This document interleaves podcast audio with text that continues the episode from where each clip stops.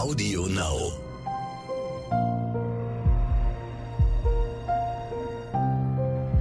Verbrechen von nebenan. True Crime aus der Nachbarschaft.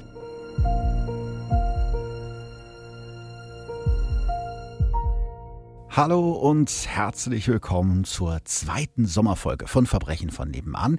Dieses Mal gibt's für euch ein kleines True Crime Klassentreffen. Verbrechen von nebenan trifft Mordlust und Stern Crime.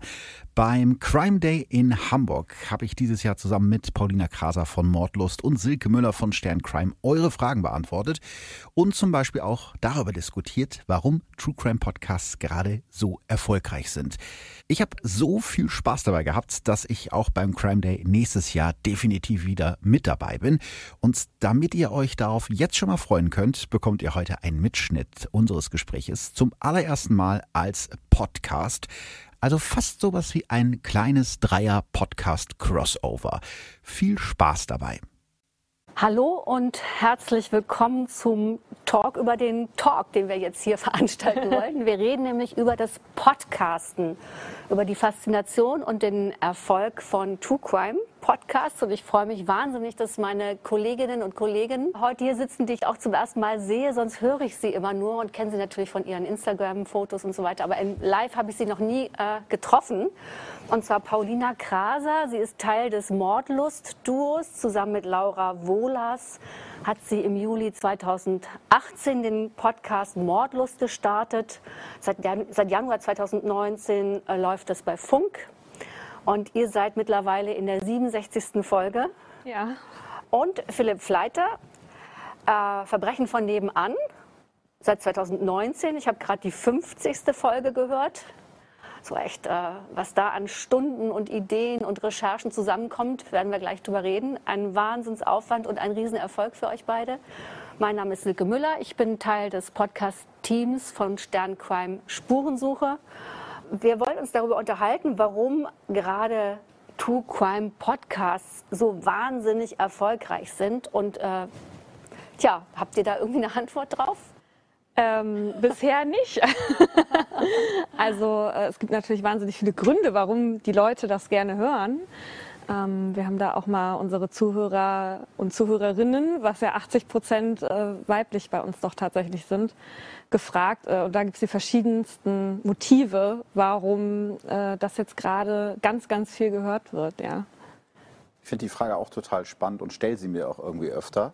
Ähm, es hat bestimmt was damit zu tun, dass es einfach spannend ist, weil Spannung ja irgendwie immer funktioniert. Also die Deutschen lieben Krimis. Mhm. Ähm, aber woher jetzt dieser Hype in den letzten Jahren kommt, kann ich mir auch nicht so ganz erklären.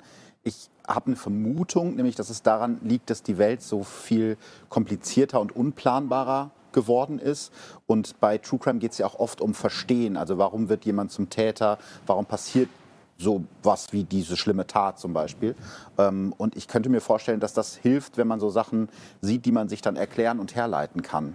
Mhm. Ja, auch, eine Vermutung. Auch so ein bisschen als Art Konfrontationstherapie, mhm. gerade weil so viele weibliche Hörerinnen uns hören, dass sie eine Art Lösung suchen für Probleme, falls sie eventuell auch mal selber Opfer werden. Das haben wir auch ganz oft schon gehört. Ja, also eine Mischung aus Lebenshilfe, etwas lernen über die Gegenwart, über das, was gerade draußen so passiert und auch äh, ja, Konfrontation, also sich mit seinen eigenen Ängsten ja. in diese Runde zu begeben. Kann schon sein, ja, klingt plausibel. Hast du auch 80 Prozent Hörerinnen? Ja, tatsächlich. Deswegen, ich bin ja relativ allein auf weiter Flur als männlicher Podcaster. Dachte ich dann zwei auch, männliche Kollegen. Ja, stimmt. man muss ja schon sagen, die meisten True Crime Podcasts kommen von, von Frauen oder von Frauenteams. Mhm. Ähm, deswegen dachte ich auch am Anfang, dass das vielleicht bei mir anders ist, aber es ist auch so 80-20 ungefähr. Und ich habe mir auch oft die Frage gestellt, was Frauen oder gerade Frauen daran so faszinierend finden. Aber ich glaube, das, was du gesagt hast, ist ein ganz wichtiger Punkt, ähm, dass sie das Gefühl haben, sie sind dann besser vorbereitet auf eine eventuelle Situation. Und ich glaube auch, dass äh, oft Frauen sich sehr für Psychologie interessieren und Sachen verstehen wollen. Warum passiert was? Und da ist ja auch wieder dieses Erklären, warum passieren Geschichten. Das ist, glaube ich, auch ein Punkt, der das gerade für Frauen interessant macht dieser psychologische Aspekt, ich glaube, der ist sehr reizvoll. Ne? Was ich mir auch immer überlege, äh, es gibt ja auch eine große Leidenschaft für den Sonntagabend-Krimi. Ne? Und auf eine Art ist es ja eine Form von Gegenwartserzählung. Also wir verhandeln da ja so die Normen unserer Gesellschaft darüber, äh, wie man mit Dingen umgeht, was akzeptabel ist und was nicht. Das verschiebt sich ja auch, ne? auch im, Zuge der Gender-Debatte und der Vielfalt verändern sich ja auch die Gesichter, selbst im öffentlich-rechtlichen Fernsehen. Also man sieht daran eigentlich auch immer so, ne, wo stehen wir eigentlich gerade oder welche Themen beschäftigen uns. Und ich glaube auch im, im True Crime Podcast kommt hinzu, es gibt ein ganz klares System. Und man hat eigentlich auch ein relativ klares Schema von Gut und Böse und meistens gibt es ja auch eine Lösung. Anders, wie im, anders als im echten Leben äh, gibt es ja beim Podcast meistens schon einen abgeschlossenen Fall und eine Lösung. Und das ist auch irgendwie so ganz beruhigend, oder? Wenn man am Ende da rausgeht und weiß, okay, es gibt ein Urteil, irgendwer sitzt im Gefängnis. Ja, damit das Gleichgewicht der Gerechtigkeit wiederhergestellt wird. Ne? Und ich glaube, deswegen lässt das dann Hörer und Hörerinnen so schlaflos zurück, wenn man dann mal Code Cases ja. macht. Das wird nämlich dann nicht so gerne äh, akzeptiert, dass Ist da das so? also es äh, beschäftigt äh, die unsere Zuhörenden auf jeden Fall oft mehr als abgeschlossene Fälle. Ja. Aber es hat irgendwie was, also geht mir selber auch so, ja, hat was Beruhigendes festzustellen, ah, okay, am Ende greift doch irgendwie so eine Form von System, von Gerechtigkeit vielleicht, zumindest Recht, wenn auch nicht immer individuell als gerecht wahrgenommen. Und äh, es ist dann so abgeschlossen. Und das hat irgendwie so, damit kann man dann auch gut den Podcast abschließen, finde ich. Ja, ja wobei das habt ihr ja auch, ihr habt ja auch oft Fälle, die einen so fassungslos zurücklassen, weil das Justizskandale sind oder ganz schlimme Ungerechtigkeiten weiß gar nicht unbedingt, ob einen das jetzt beruhigt, wenn man so einen Fall hört, wie, wie der Junge im Baum, den ihr hattet. Also das war wirklich was, wo ich ganz lange drüber nachgedacht habe. Das ist ja nicht, wo du danach irgendwie ein Stück Kuchen isst und denkst, die Welt ist in Ordnung, sondern dich eher fragst, was ist los in der Welt. Mhm. Genau, das war ein Fall, wo, äh, also da ist ein Junge durch die Mühlen so ein bisschen gefallen. Ne? Aber das, ja gut, aber das ist natürlich, da gibt es am Ende kein Schwarz und Weiß, von äh, dem du gerade gesprochen hast, kein Gut und Böse, sondern äh, das ist im Grunde genommen dann auch etwas, wo die Gesellschaft noch immer dran arbeiten muss. auch immer noch was nicht abgeschlossen ist. Mhm. Aber eben so eine ganz, ganz äh, kristallklare Scheibe Gegenwart. Also was ja sehr viel darüber sagt, ne? Ja. wie leben wir miteinander. Ja. Mhm. Genau, mhm. es ist das Schlimmste unserer Gesellschaft und daran erkennen wir oft, wie gehen wir mit Dingen um. Ja. ja. Ähm, jetzt habt ihr ja auch ein bisschen unterschiedliche Ausrichtungen, zumindest von eurem Grundkonzept her. Lokal, regional, international. Wo, du hast gerade gesagt, also wie, wo, wie läuft das Feedback bei euch? Was hört äh, die Leserin gern und äh, wo gibt es Widerspruch? Also ähm, wir konzentrieren uns ja auf Fälle aus Deutschland. Das hat bei uns einfach vor allem den Aspekt, dass wir uns besonders für das Strafrecht interessieren und wir oft darüber reden und diskutieren und das auch mit in der Folge abbilden. Und das geht natürlich nicht so wirklich, wenn man in die USA geht. Das kannst du natürlich da auch machen, aber für uns hier ist es natürlich nicht ganz so interessant, wie würde ein Urteil da ausfallen, weil es unsere Realität hier in Deutschland natürlich weniger berührt. Deswegen äh, sind wir eher auf Deutschland fokussiert ähm, hören wollen, kriegen wir natürlich auch manchmal das Feedback, dass ähm, von einigen zumindest, dass sie gerne etwas sehr blutrünstiges hören wollen würden, okay. etwas sehr Schlimmes, wovon wir uns so ein bisschen distanzieren, weil ich erzähle einen Fall nicht, weil der möglichst schlimm ist oder möglichst viel Leid verursacht hat, sondern weil ich den irgendwo interessant finde, weil ich interessant finde, wie die Justiz damit umgegangen ist, weil ich interessant finde, dass aufgedeckt wurde, dass bei Ermittlungsarbeiten man in Zukunft etwas besser machen könnte oder so. Ich glaube, da, ich weiß nicht, ob du das vielleicht auch hast, diese, diese Nachfrage, warum sind die Fälle nicht so schlimm? Warum wird da nicht auch mal mit einem Messer abgestochen. Das ist, ich glaube, das ist was, was leider auch geweckt wird durch das Genre bei, manch, bei manchen. Ich glaube, es hat auch was mit der Schilderung der Fälle zu tun. Ich mhm. denke, da gehen wir zumindest in eine ähnliche Richtung, dass es uns eben wichtig ist, nicht bis zum letzten Blutstropfen zu erzählen, wie jemand zu Tode gekommen ist, weil das auch für mich nicht das Spannendste ist an dem Fall ist. Aber es gibt tatsächlich Hörer und Hörerinnen, die genau das haben wollen. Also äh, bei mir ist es so, wenn ich jetzt so einen Fall hatte, wie jetzt in, in Folge 50 mit dem Horrorhaus von Höxter, ähm, den ihr ja auch schon mal hattet, das ist ein Fall, der ist so dunkel, dann sehnt man sich danach nach so einem, keine Ahnung, irgendwie einem schönen Bankraub ohne Verletzte oder irgendwie einem Betrugsfall. Ähm, weil ich finde, es ist auch Verbrechen und das finde ich ist auch spannend und kann man auch spannend erzählen. Aber dann kommen auch manchmal so Nachrichten, ja, mach doch mal hier diesen krassen Serienkiller und so. Und das ist für mich gar nicht so sehr, was mich interessiert. Jemand, der irgendwie die Opfer möglichst schlimm zurichtet, das finde ich persönlich gar nicht so spannend. Aber mhm. es gibt ja zum Glück genug andere True Crime Podcasts, also da kann ja jeder das finden, was er gerne hören möchte. Ja. Neulich ein Cover gesehen, da waren die ähm, Moderatorinnen mit Blut im Gesicht ja, angemalt. Da dachte ich, also der nächste Step ist dann, dass man selber die Opfer für die Opfer sorgt. noch, ja. ja, das fand ich auch fragwürdig. Okay. Also es wäre eben auch eine Frage von mir an euch gewesen, wie blutig darf es eigentlich sein oder wie blutig muss es sein? Und du sagst also, äh, Bankraub wäre auch ein Thema. Ja. Also es geht eigentlich um den Regelbruch oder um die Verletzung einer gesellschaftlichen Verabredung und die Verfolgung dessen. Ja, eigentlich genau das, was Paulina gerade gesagt hat. Es gibt immer bei jedem Fall irgendwas, was einen huckt, wo man sagt, das finde ich spannend. Das kann die Herkunft des Täters sein, es kann ähm, die Gesellschaft sein, die Umgebung, in der er spielt. Ist es eine dörfliche Umgebung oder ist es vielleicht auch eine Sekte, in der sich der Fall abspielt? Also das sind halt so Punkte, die ich dann spannend finde und äh, ja gar nicht mal so sehr die Tat an sich. Natürlich gibt es Fälle, wenn man die anständig erzählen will, um deutlich zu machen, was da passiert ist, muss man auch manchmal Details nennen. Mhm. Sollte man dann auch nicht aussparen. Aber ich würde jetzt keinen Fall erzählen, nur weil er blutig ist. Mhm. Das finde ich nicht spannend. Wo du sagst erzählen, das ist ja ein großer Teil also eurer beiden Podcasts, ne? das Erzählen von Fällen. Wie anschaulich und wie nah darf die sein? Also es ist ja dann oft so, dass man das Gefühl hat, der Erzähler war dabei. Es wird so ein bisschen suggeriert. Ne? Es geht die Tür auf, das Blaulicht schimmert irgendwie durchs Fenster und so. Ähm, wie baut ihr das auf und welche Quellen habt ihr dafür? Also wir äh, haben ganz oft Urteile. Ähm, Urteile haben immer das Problem, dass sie möglichst sachlich gehalten sind. Deswegen nur ein Urteil zu haben, das habe ich vielleicht in zwei Fällen mal gemacht. Aber ansonsten ist es natürlich immer schön, wenn es Dokumentationen gibt, wenn, es, wenn wir vielleicht auch mit den Betroffenen selbst telefonieren können. Das machen wir auch ziemlich oft. Und ähm, ansonsten gibt es natürlich viele Medienberichte. Ne? Aber ähm, von anschaulich im Sinne der Tat sind wir da relativ zurückhaltend, alleine schon deswegen, weil wir öffentlich-rechtlich sind und somit ab FSK 12 in unserem Kreis zumindest freigegeben werden. Äh, deswegen haben wir da auch einen Jugendschutz. Und wir finden das auch wichtig, dass es eine Verantwortung ist, dass man die Leute nicht so ganz mit zur Tat mitnimmt und noch erzählt, wie tief die Schnittwunde war. Ja. Gab es da mal äh, eine Bremse, dass euer Jugendschutzbeauftragter gesagt hat, also diese Passage muss jetzt bitte raus? Ja, also ähm, das ist immer, also was bei uns dann schwierig ist, sind gerade so Sexualdelikte mit Kindern.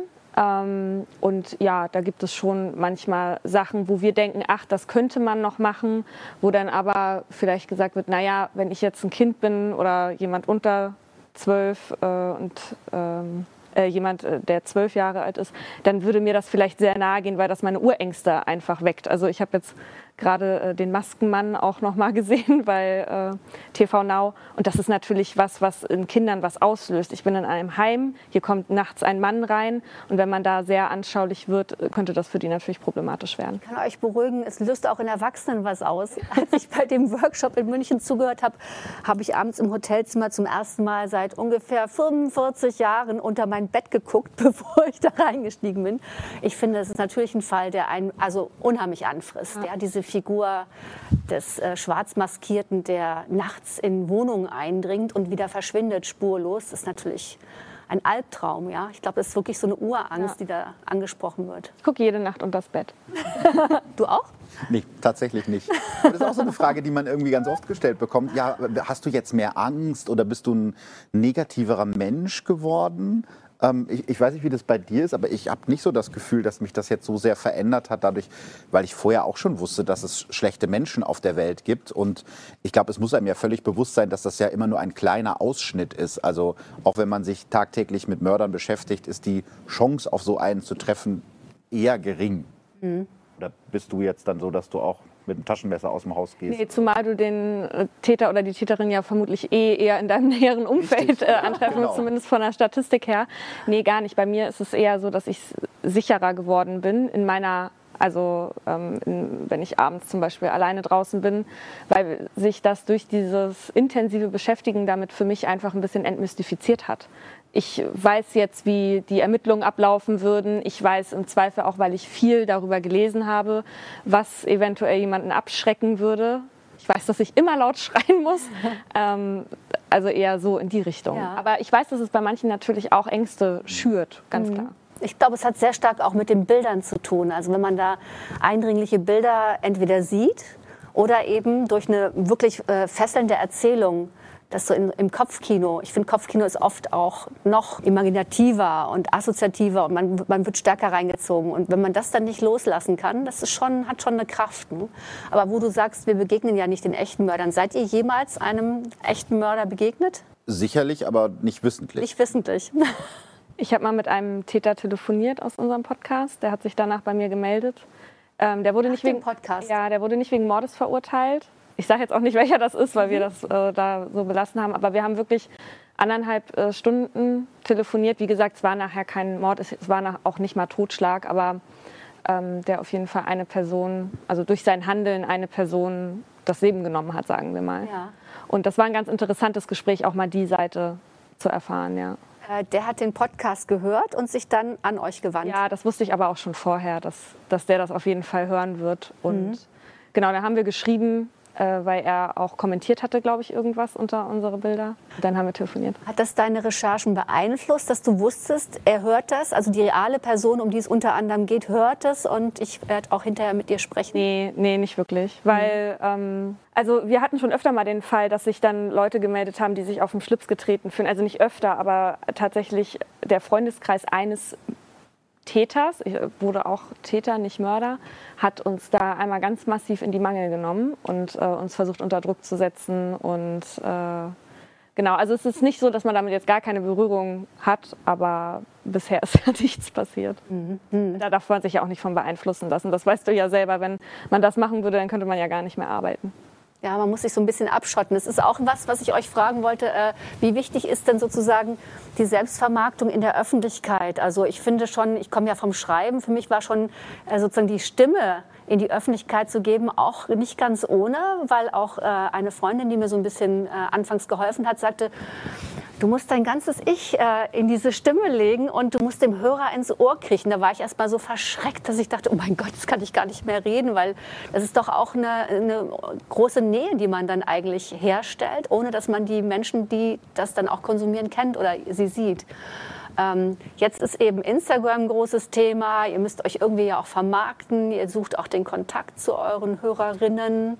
Es gibt den Fanclub bei euch, der Stammtisch. Was macht das? Ihr seid dann doch öffentlich und ihr müsst irgendwas preisgeben von euch. Ich finde, das ist eine sehr, sehr spannende Frage, weil das natürlich etwas ist, glaube ich, was man vorher nicht wirklich planen kann oder von dem man vorher gar nicht weiß, was da irgendwie auf einen zukommt. Bei mir ist es so, dass zumindest das Arbeiten mit der Stimme mir jetzt nicht fremd war, weil ich ja schon lange beim Radio arbeite und dementsprechend eine gewisse Öffentlichkeit auch schon da Teil meines Berufes war oder ist.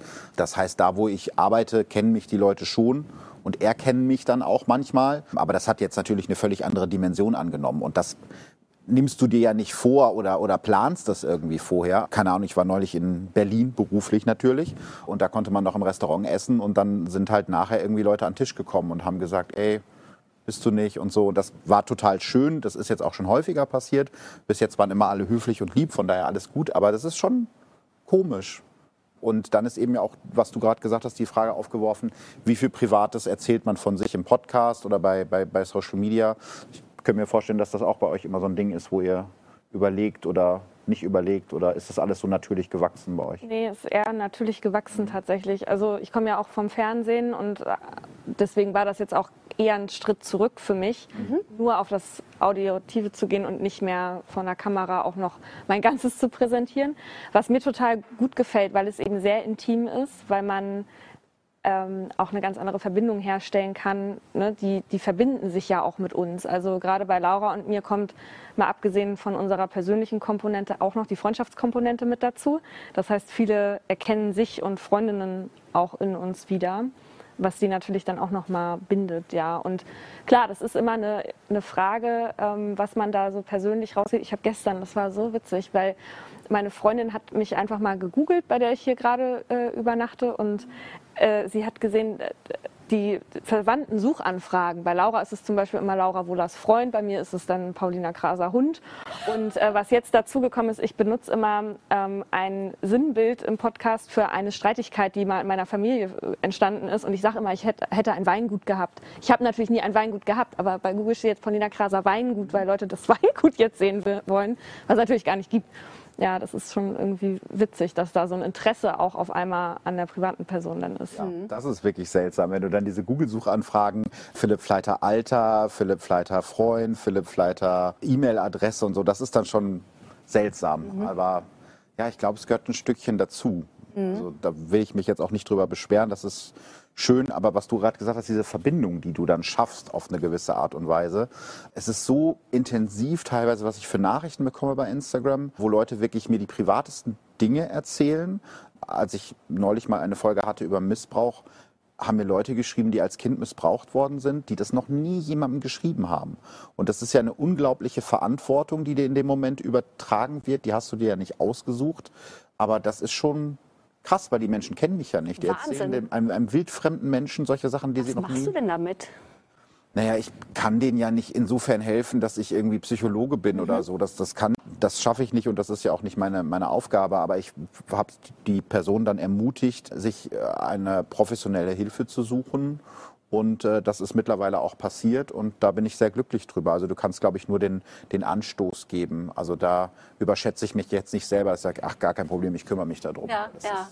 Ja, das ist ja auch nicht zu schaffen. Aber trotzdem, diese Verantwortung ist schon, äh, kann auch eine Belastung sein. Ne? Also vor allen Dingen, wenn äh, daraus auch ein Dialog entsteht und man all diese freundlichen Menschen, mit denen man mal so einen Dialog anfängt, die kann man ja nicht endlos weiter betreuen. Es funktioniert ja einfach nicht. Und wie bricht man dann ab oder wie macht man klar, ich habe jetzt einfach gern mit dir geschrieben und es geht mir auch nah, was dir passiert, aber ich muss mich jetzt wieder neuen Dingen zu widmen, weil meine Rolle ist eben die des Moderators oder des äh, Podcast-Hosts. Und wie zieht man da eine Grenze? Und bei euch, glaube ich, ist es nochmal eine andere Variante. Man hat ja immer das Gefühl, man sitzt bei Freundinnen am Tisch und hört ihnen zu, weil ihr ja auch so miteinander umgeht. Ja, genau. Also äh, ich habe natürlich genau das Gleiche schon erlebt wie Philipp, bis hin zu, ich möchte mich jetzt suizidieren morgen. Ähm, und das, äh, was wir allerdings, glaube ich, ein bisschen anders haben und das, äh, da fühle ich mich sehr wohl drin, ist, dass wir nicht, also es, du hast ja auch nicht deine Privatseite, wo sie dir schreiben, sondern es ist die Verbrechen von nebenan Seite. Bei uns ist eben die Mordlust-Seite.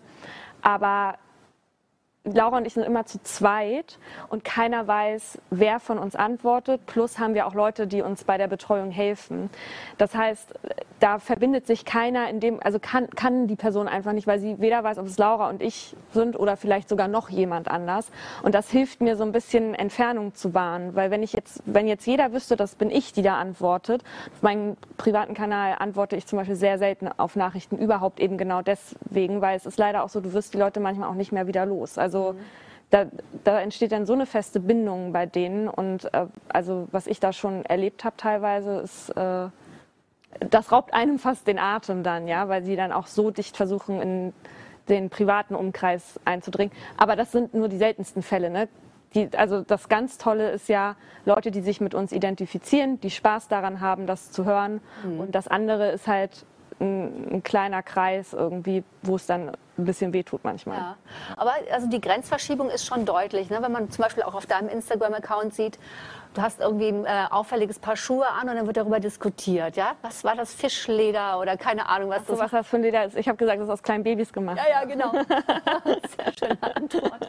Aber doch, also wie, wie genau doch hingeschaut wird ne? und wie, wie darüber auch diskutiert wird und auch so, ich mag das Dunkle an dir und so. Also da wird doch äh, auch in deine Person ja sehr viel hineingelesen und auch eine Nähe hergestellt, die ja gar nicht da ist. Nee, genau. Also deswegen versuche ich das zumindest auch sehr bewusst. Also das ist ja alles, das ist ja alles ich, mhm. aber es sind eben nur ein paar Elemente von dem, was ich bewusst nach außen gebe. Ja. Und das mache ich auch sehr kontrolliert. Also wenn ich über was rede, dann überlege ich mir vorher, wenn es sehr privat ist, wie mit dem Weingut, wie kann ich das so machen, dass ich was gebe, ohne alles von mir zu geben. Weil was ich natürlich auch nicht möchte, ist, dass jemand mir begegnet und denkt, der kennt mich komplett von vorne bis hinten und so. Das möchte ich natürlich auch nicht, weil Leute erlauben sich Urteile, obwohl sie die gar nicht treffen können eigentlich. In Wahrheit erfährt man sehr wenig über dich. Ich habe ja auch versucht zu gucken, wer kommt heute hier und was kann ich in Erfahrung bringen. Und das ist, äh, das ist nicht sehr viel. Ja, ja. Mhm. Wahnsinn. Also das ist, äh, war euch das klar, als ihr angefangen habt, dass das so eine Dimension nehmen könnte? Überhaupt nicht. Also ich weiß nicht, wie es bei, bei, dir war, aber bei uns überhaupt nicht. Absolut nicht. Also ähm, da haben wir ja gerade auch schon draußen drüber gesprochen, so am Anfang. Man geht ja so naiv rein und wenn man sich dann heute manche alte Folgen anhört, denkt man auch so, hm, weiß ich auch nicht, ob ich das heute noch mal so machen würde, aber nee, gar nicht. Ich habe das, bei mir war das einfach so, ich hatte da Bock zu. Ich habe gedacht, bisschen reden kann ich. Ich habe hier ein Studio, warum soll ich das nicht mal ausprobieren? Also, dass das mal mein Job werden würde, hätte ich ja auch nicht gedacht. Also, Mhm. auch nicht vor einem Jahr. Also, das ist Wahnsinn, wie sich das entwickelt Ja. hat. Ihr habt ja auch sehr niedrigschwellig angefangen. Ja, das Ding ist, als wir angefangen haben, da gab es auch noch, gar nicht so viele Podcasts. Ne? Also vom Crime-Dings kannten wir nur Zeitverbrechen und ich glaube, es gab True Crime Germany. Das war aber vom Konzept her ganz anders. War auch so ein bisschen wie so eine Garagenband, die man zu Hause mal so macht. Und so haben wir das dann ja am Ende auch aufgezogen. Aber da war der Podcast-Markt noch gar nicht so voll wie jetzt. Sowohl von den Leuten, die es hören, als auch von den Leuten, die es produzieren. Gab wirklich sehr wenig Angebot. Und deswegen haben wir da auch nicht mit gerechnet. Das war damals für uns noch nicht absehbar, dass das ein Markt wird, wo wir dann auch irgendwann mal unsere Jobs kündigen und dann uns nur noch damit beschäftigen. Und wir haben immer gesagt, wenn das nur 70 Leute hören, dann machen wir das trotzdem immer weiter. Ja. Das ist ja auch der Reiz. Also man braucht ja wenig Equipment, man setzt sich irgendwo hin und fängt an zu reden und dann kann man eigentlich schon podcasten. Das ist ja ein unglaublich tolles Medium, finde ich. Also die, die Produktionsmittel sind gering und man findet irgendwie eine Möglichkeit, das in die Gegend zu senden Ja. Oder an Freunde zu verschicken. Das macht den Reiz ja eigentlich auch aus. Ja, und äh, das sind halt die neuen Medien. Ne? Also, äh, aber so schön das auch ist, ne? es gibt keine Gatekeeper mehr so wirklich. Das bringt natürlich auch ein paar Gefahren mit sich. Aber das würde mich mal interessieren, wie ihr darüber denkt. Wie wird sich das entwickeln? Weil was du gerade gesagt hast, war ja bei mir, ich bin ja äh, später angefangen als ihr, aber da war es auch so. Ich glaube, es gab euch, es gab Zeitverbrechen, True Crime Germany und sonst wirklich, das war mehr so Fanfiction. Ohne das jetzt despektierlich zu meinen. Also, ähm, und jetzt gibt es, glaube weiß ich nicht, 200 True Crime Podcasts? 300? Also ist irgendwann mal der Markt voll? Sagen die Leute irgendwann, ich kann das nicht mehr hören? Also das finde ich eine spannende Frage, wo ich auch selber nicht so richtig eine Antwort drauf habe. Also das frage ich mich auch und ich habe also äh, von meinen 50 Fragen an euch noch keine einzige gestellt, weil wir einfach so, so äh, losplaudern und ich äh, das wahnsinnig äh, spannend finde, was ihr erzählt. Also die Frage ist natürlich auch, ja, man, man wiederholt man sich irgendwann, sind es immer die gleichen Täter-Opfer-Erzählungen, ne, die gleichen Erklärmuster und äh, ja, wie, wie kommt man aus diesem Loop dann vielleicht auch wieder raus? Ne? Ja, also das erweitern, das Thema. Also das ist äh, was, was uns schon manchmal so ging. Also vor allem Laura hatte eine Zeit lang, da hat sie gesagt, ich habe diesen Fall schon viermal erzählt, bin ich mir ganz sicher. Und sie, das ist dann natürlich auch eine Herausforderung, das erstens anders zu erzählen und zweitens aber natürlich auch eine Verantwortung, den Fall so zu erzählen, wie er war. Weil auch wenn man den gefühlt schon viermal gehört hat, ist es ein einzelnes Schicksal, was genauso viel Aufmerksamkeit verdient natürlich wie alle anderen Fälle. Aber ja, also natürlich wird man sich zumindest informationstechnisch irgendwie mal wiederholen. Aber ich denke, die Sachen, die passieren, die kannst du dir ja manchmal gar nicht ausdenken. Also äh, deswegen glaube ich nicht, dass es da irgendwann komplett ähm, alles schon auserzählt Also die ist. Welt wird dafür sorgen, dass wir neuen Stoff bekommen. Absolut. Leider, ja. Aber man merkt ja auch an euren Aktivitäten, ihr weitet das ja aus. Also äh, du hast ein Buch geschrieben, was im Oktober wahrscheinlich erscheinen soll. Ne? Oktober ist Auch richtig. für nicht nur wahrscheinlich, sondern es erscheint auch Ich war mir unsicher, ob es der, No- Ja. der Monat ist. Bei dem Buch Oktober war ist ich mir auch ja. sicher, genau. Ihr geht auf Tour, äh, auch ab Oktober. Ne? Also es gibt irgendwie eine Erweiterung des Formats in den Saal, ins Fernsehen, in das Printmedium und so. Also da, da tut sich ja was. Ne? Also geht irgendwie doch noch mehr auf. Ja. Bevor ich jetzt total den Faden verliere und die Zeit aus den Augen, ich sehe im iPad die äh, Zuhörerinnen bombardieren uns mit Fragen und ich glaube, denen sollten wir Raum geben. Es sei denn, ihr Gerne. wollt noch unbedingt was loswerden, was jetzt unabhängig von den Fragen ist. Dann würde ich die nämlich jetzt mal aufgreifen. Ich glaube, das ist äh, aus den Erfahrungen aus, des heutigen Tages, dass die äh, Menschen da draußen so wahnsinnig aktiv mitmachen.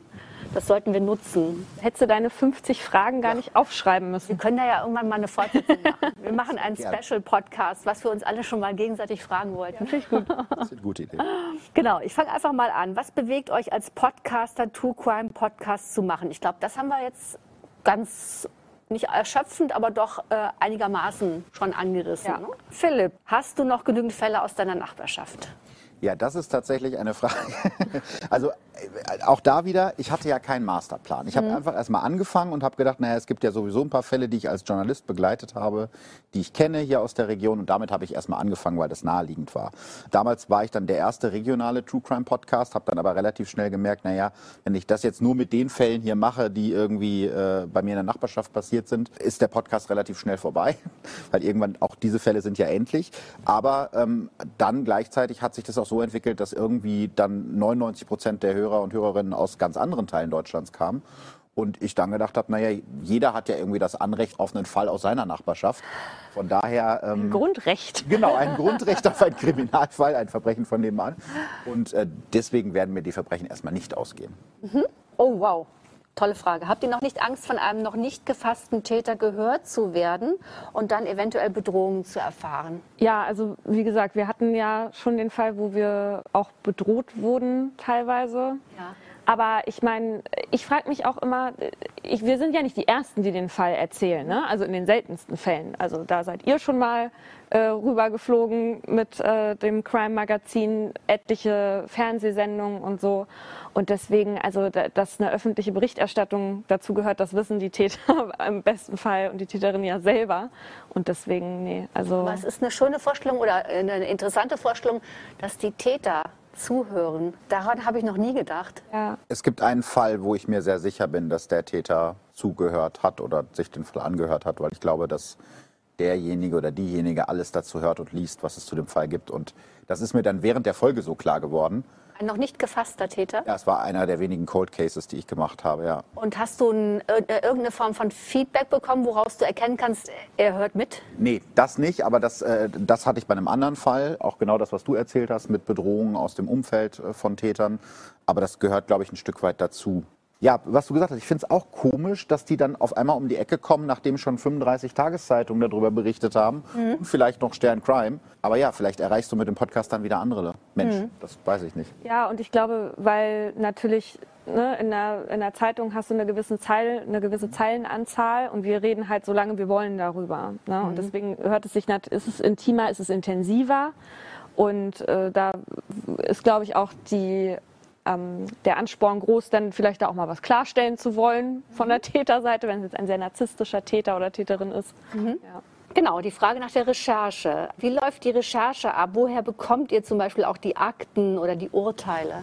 Also bei uns ist das so, dass wir ja immer uns ein Oberthema aussuchen, also wenn es jetzt Gewalt gegen Männer ist oder Femizide, dass wir dann nach den Fällen suchen und äh, mittlerweile auch mit Hilfe von einem Redakteur uns sicher sind, dass wir dann nicht natürlich denselben Fall erzählen und dass es auch ein bisschen ausgewogen ist, was wird hier eigentlich erzählt, wie möchten wir diese gesamte Folge eigentlich abdecken. Beim Einbruch waren wir uns sicher, da möchten wir ähm, das sogenannte Balkonmonster von Hamburg war das ja, glaube ich, machen. Und aber ich wollte unbedingt dazu etwas erzählen von jemandem, der sich gewehrt hat gegen einen Einbrecher und dann eventuell sogar verurteilt wurde. Und äh, ja, dann fangen wir an, die Urteile anzufragen ähm, mit äh, guter Unterstützung, dann noch redaktionell und lesen alles, was es auf den ersten Google-Sucheinträgen gibt. Und im Zweifel telefonieren wir dann auch viel rum. Urteile kriegt man ja dann zum Beispiel über die Pressestellen der Gerichte. Ja. Ja, bei Fallakten ist es was anderes, die kriegt man halt offiziell nicht. Ja. Aber man kennt ja manchmal Menschen, die einem da eventuell bei helfen können. Aber das, was du gerade gesagt hast mit Google, ist einfach eigentlich immer das Erste. Ne? Du guckst, was gibt es zu dem Fall. Da kannst du dir ja schon relativ guten Überblick machen, wie viel ist dazu erschienen. Und ich habe auch festgestellt, dass so regionale und lokale Tageszeitungen wo dann so ein Fall passiert ist aus der Region, auch immer super Fundgruben sind. Meistens in dem Dorf ist dann der Mord ein Jahr lang das Thema und die kennen sich oft super aus, die Kolleginnen und Kollegen, weil die dann ein Jahr lang oder zwei oder drei oder vier Jahre über den Fall berichtet haben. Und das ist auch, finde ich, immer ein guter Anknüpfungspunkt für eine Recherche. Rechtlich ist es ja auch nicht ganz unheikel. Habt ihr einen Anwalt, der nochmal drüber hört und sagt, nee, das darfst du jetzt aber so nicht sagen? Also wir sind für uns selbst die äh, JuristInnen geworden jetzt, weil wir einfach mittlerweile ein ganz gutes Gespür dafür entwickelt haben, was geht und was geht nicht, gerade was das Datenschutz- und Persönlichkeitsrecht angeht. Und äh, im Zweifel ändern wir ja alle Namen. Wir wissen auch, also weil dann immer gesagt wird, naja, aber in dem und dem Artikel, jeder weiß doch, dass das jetzt Andreas L. war, der das Flugzeug zum Abstürzen gebracht hat und jeder weiß, wie er mit ganzen Namen hieß. Darum geht es aber nicht, ne? sondern wenn man einen Fall nach zehn Jahren nochmal wieder aufrollt, dann muss man dafür Sorge tragen, dass du den, den vollen Namen nicht wieder in die Gedächtnisse einpflanzt. Und darauf muss man natürlich Acht geben. Ja, mhm. Ja also ich verlasse mich da auch so ein bisschen auf meine journalistische Ausbildung, habe aber auch ähm, mittlerweile dann Juristen oder Juristinnen, die ich fragen kann. Aber ich glaube, die komplette Sicherheit da nun mal nicht in dem mhm. Genre. Das ist ja bei Stern Crime wahrscheinlich genauso. Also wenn man jetzt äh, Angst haben, nur Angst davor hat, dass man irgendwie verklagt wird, dann kann man ja bestimmte Sachen, glaube ich, nicht machen. Es ist, ja, es ist ja auch so, sobald du einen Fall so erzählst, dass die Person identifizierbar ist, bist du eigentlich schon viel zu weit gegangen. Du kannst den Fall aber nicht erzählen, ohne dass jemand anders rausfinden könnte, wer das ist. So geht das halt nicht. Ja. Mhm. Man hört ja immer wieder von Tätern, die selbst mal Opfer waren. Was denkt ihr, muss sich in der Gesellschaft ändern, damit zum Beispiel psychische Krankheiten kein Tabu mehr darstellen, Opfer keine Scham empfinden? und gegebenenfalls eben später keinen Druck ablassen und schlimmstenfalls zum Täter werden. Was kann die Gesellschaft tun, einen Gewaltkreislauf an manchen Stellen zu durchbrechen? Sehr komplexe Frage. Also ich äh, finde auf jeden Fall, also das eine ist diese psychische Komponente, ja, dass es viel zu wenig Anlaufstellen für Menschen gibt, die psychologische Probleme haben. Wir sehen das gerade in der Corona-Zeit, was hier momentan nicht in Ordnung ist, ja. Nicht jeder, der irgendwie psychisch Problem hat, wird irgendwie kriminell. Das auf jeden Fall nicht. Aber da sehen wir schon, den Menschen wird einfach viel zu wenig Hilfe angeboten.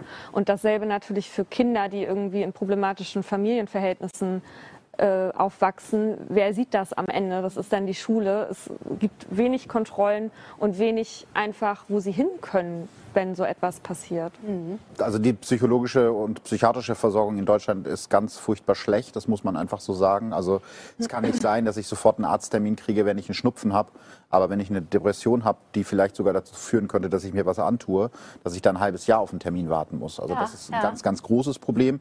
Das ist das eine und ich glaube, dass die gesellschaftliche Kontrolle auch besser werden kann wieder dass man mehr aufeinander Acht gibt. Ich glaube, das ist so eher die größte Quintessenz, die man aus den meisten Fällen ziehen kann, dass wenn der, der eine oder die andere vorher genauer hingeschaut hätte, dass vieles nicht passiert wäre. Es gibt natürlich den Rückschaufehler, dass man sagt, im Nachhinein ist das alles viel klarer, aber ich glaube schon so grundsätzlich ein bisschen mehr aufeinander Acht geben, wäre schon ein guter Schritt nach vorne. Große Aufmerksamkeit oder auch vielleicht eine Zugewandtheit oder eine, eine, Verantwortlichkeit wiederherstellen in seinem Umfeld irgendwie. Ja, einfach auch zu sensibilisieren, ne? gerade was das Thema Mobbing angeht oder so. Also um einmal aufzuzeigen, wohin das alles führen kann, ist auch nicht das Schlechteste. Mhm.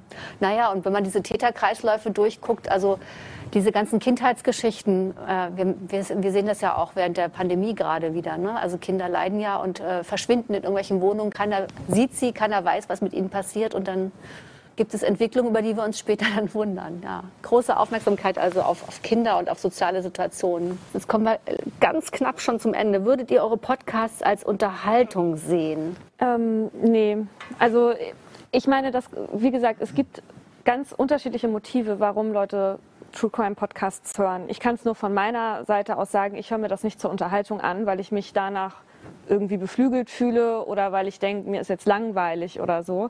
Das ist nicht der Grund, warum ich das höre und ich erzähle den Podcast auch nicht für die Leute, die das hören wollen, weil sie was Spannendes erleben möchten jetzt gerade, ja.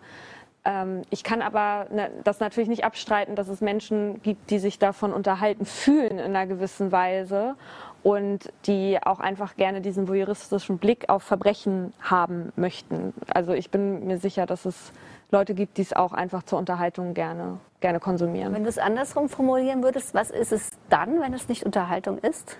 Also für mich ganz klar Information. Mhm. Information und natürlich Geschichten erzählen. Also natürlich ist Geschichten erzählen auch immer eine Art von Unterhaltung. Aber also ich erzähle das, um den Leuten was mitzugeben. Mhm. Ja, sehe ich in größten Teilen genauso. Ich meine, am Ende des Tages kann ich nicht beurteilen, warum Leute mich hören und kann das auch nicht für die entscheiden. Das müssen die selber wissen. Aber ich glaube auch, dass die Leute, die das sehr aus voyeuristischen Gründen hören, weil sie möglichst blutrünstige Fälle haben wollen, sowieso eher nicht Verbrechen von Nebenmann oder Mordlust hören würden. Ich glaube, das trennt sich dann automatisch. Aber klar, es schreiben ja auch ganz viele Leute, ich höre das gerne beim, was weiß ich, Bügeln und habe da super Laune bei. Das mhm. gibt's auch. Und mhm. will ich den Leuten auch nicht absprechen, aber ich glaube, auch bei mir ist der Ansatz eher, dass ich ich versuchen will, was über eine Gesellschaft zu erzählen. Ja, es ist jetzt kein Lehrauftrag in dem Sinne, so sehe ich mich jetzt nicht.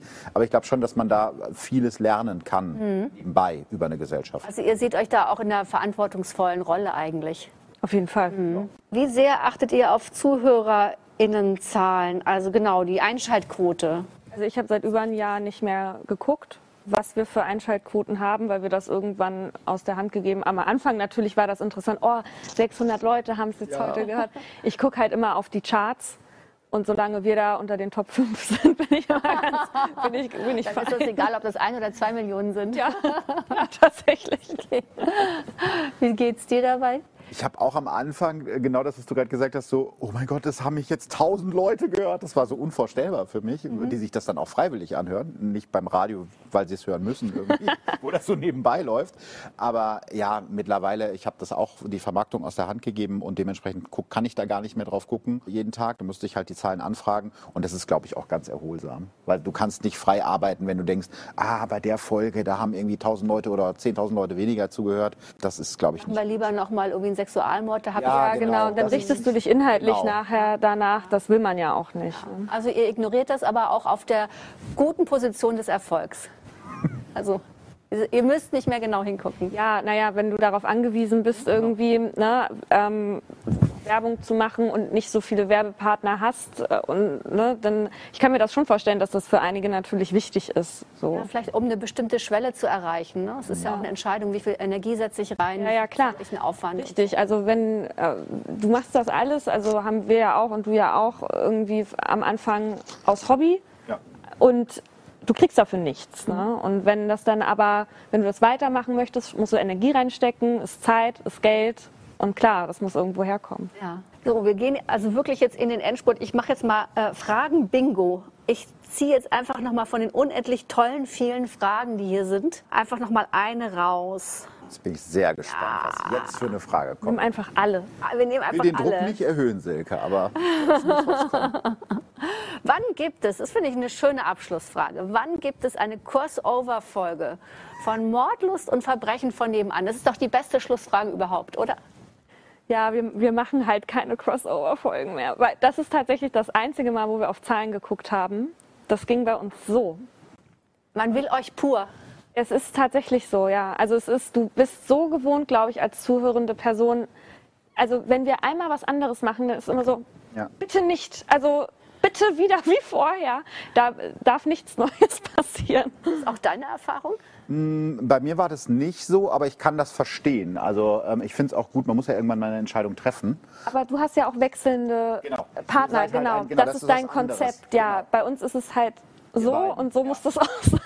Viele Vorteile, weil du auch mit der Recherche zum Beispiel nicht alleine bist und du kannst dich auch mal austauschen und sagen, ne? Aber weißt du, was für eine Angst ich davor habe, dass einer von uns mal krank ist? Ja, klar. also das darf nicht Ja, passieren. das ist dann wiederum mein Vorteil, wenn ich mich mit irgendwem verkrache, dann mache ich alleine mit wem Neues weiter. Das stimmt Mhm. Ja. natürlich, ja. Also das heißt, der, die Zuhörerinnen äh, sind Gewohnheitstiere und die möchten, dass äh, der Burger immer so schmeckt, wie er schon immer geschmeckt hat. Ja, ja, also ich, ich würde es teilweise auch ganz spannend finden. Andererseits muss ich auch sagen, die Konzepte sind ja nicht ohne Grund gewählt, wie sie gewählt sind. Ne?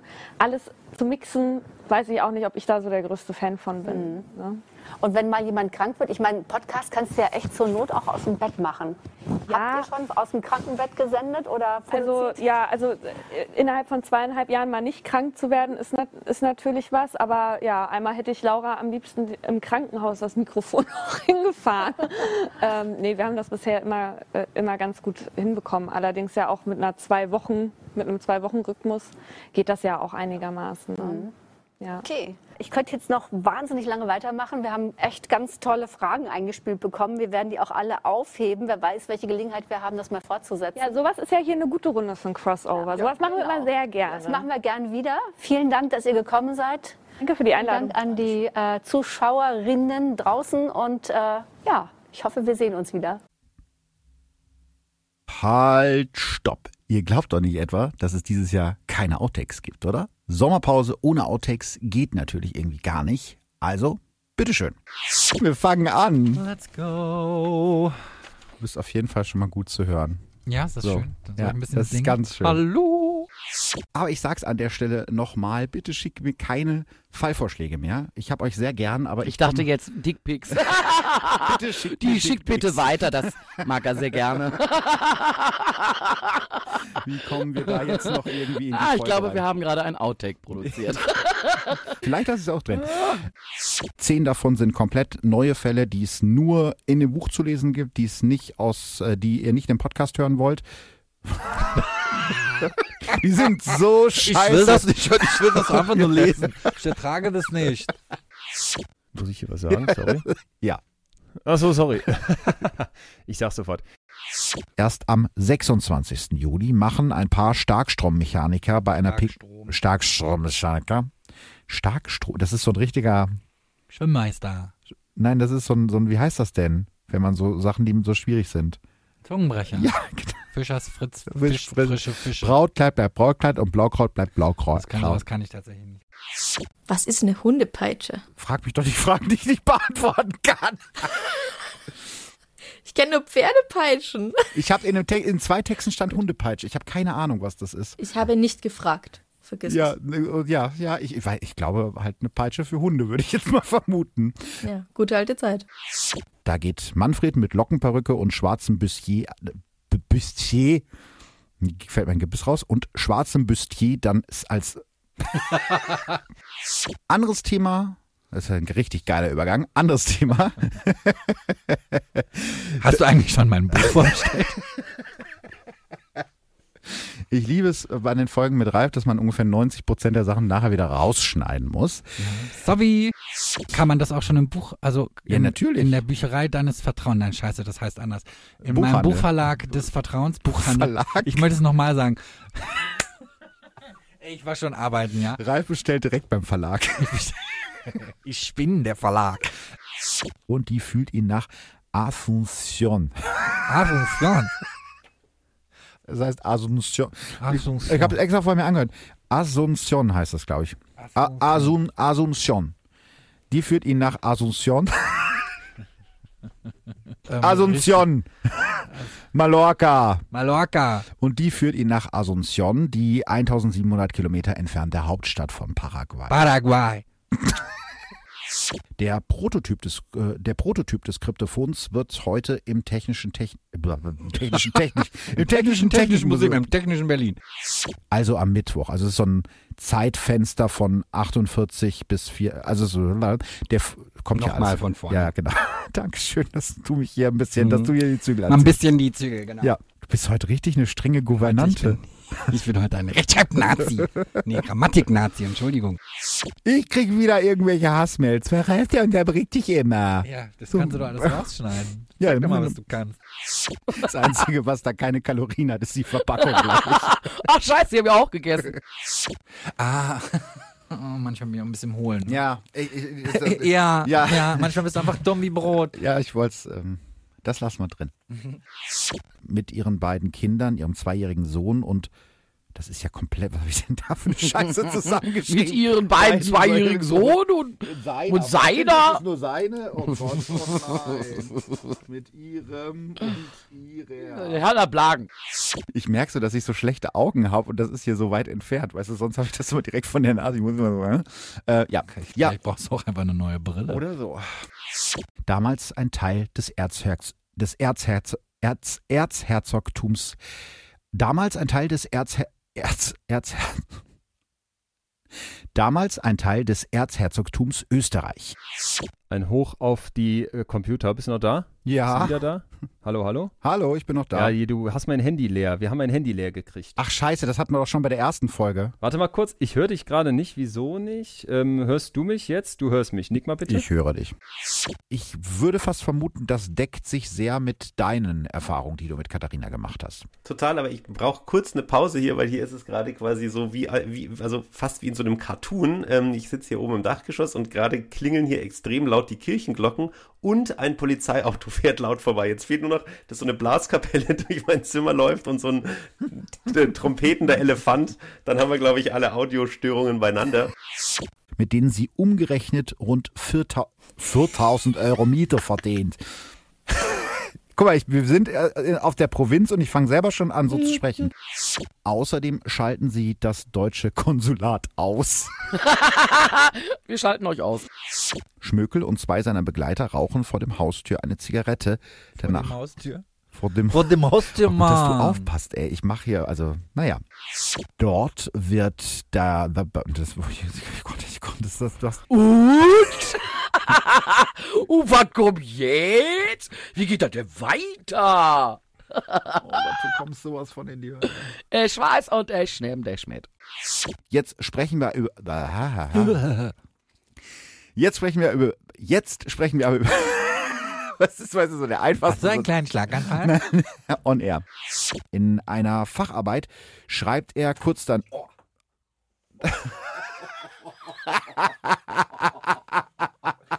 Das sah gerade so lustig aus. Also Ralf ist gerade, hat sich runtergebeugt, um ein Glas Wasser zu trinken und ist dann mit dem Kopf gegen eine Monitorbox Aber siehst gestoßen. du, jetzt weißt du auch, warum das Glas Wasser nicht hier stand, weil sonst wäre es jetzt nämlich über der ganzen Elektronik. Jetzt habe ich eine Gehirnerschütterung. Ich gebe hier vollen Einsatz. Richtig. Wir arbeiten auch mit Appenarm und Gehirnerschütterung weiter. Aber Lydia L. Aber Lydia L. findet ihren. Das darf man nicht machen, da geht die Stimme kaputt, ne? Ja, Ich mach's trotzdem. aber wenn es wirklich sein muss, dann kann man es schon mal machen. Das ist gut. Hm. Das ist die Aufregung. Ich habe schon so lange nicht mehr mit dir aufgenommen. Ach, Schatz. Ja, das war meine zweite Sommerfolge in diesem Jahr. In zwei Wochen geht's dann mit der nächsten regulären Podcast-Folge von Verbrechen von nebenan weiter. Bis dahin könnt ihr euch gerne Tickets für meine kleine Live-Tour kaufen, äh, wenn es denn noch Tickets gibt. Ich komme zum Beispiel nach Frankfurt, Bielefeld, Berlin, Hamburg, Stuttgart, München, Köln, Bochum und Hannover und ich freue mich mega auf euch. Also, bis ganz bald, entweder live auf der Bühne oder hier im Podcast. Tschüss. Verbrechen von nebenan. True Crime aus der Nachbarschaft. Mehr Infos und Fotos zu unseren Fällen findet ihr auf unserer Facebook- und unserer Instagram-Seite.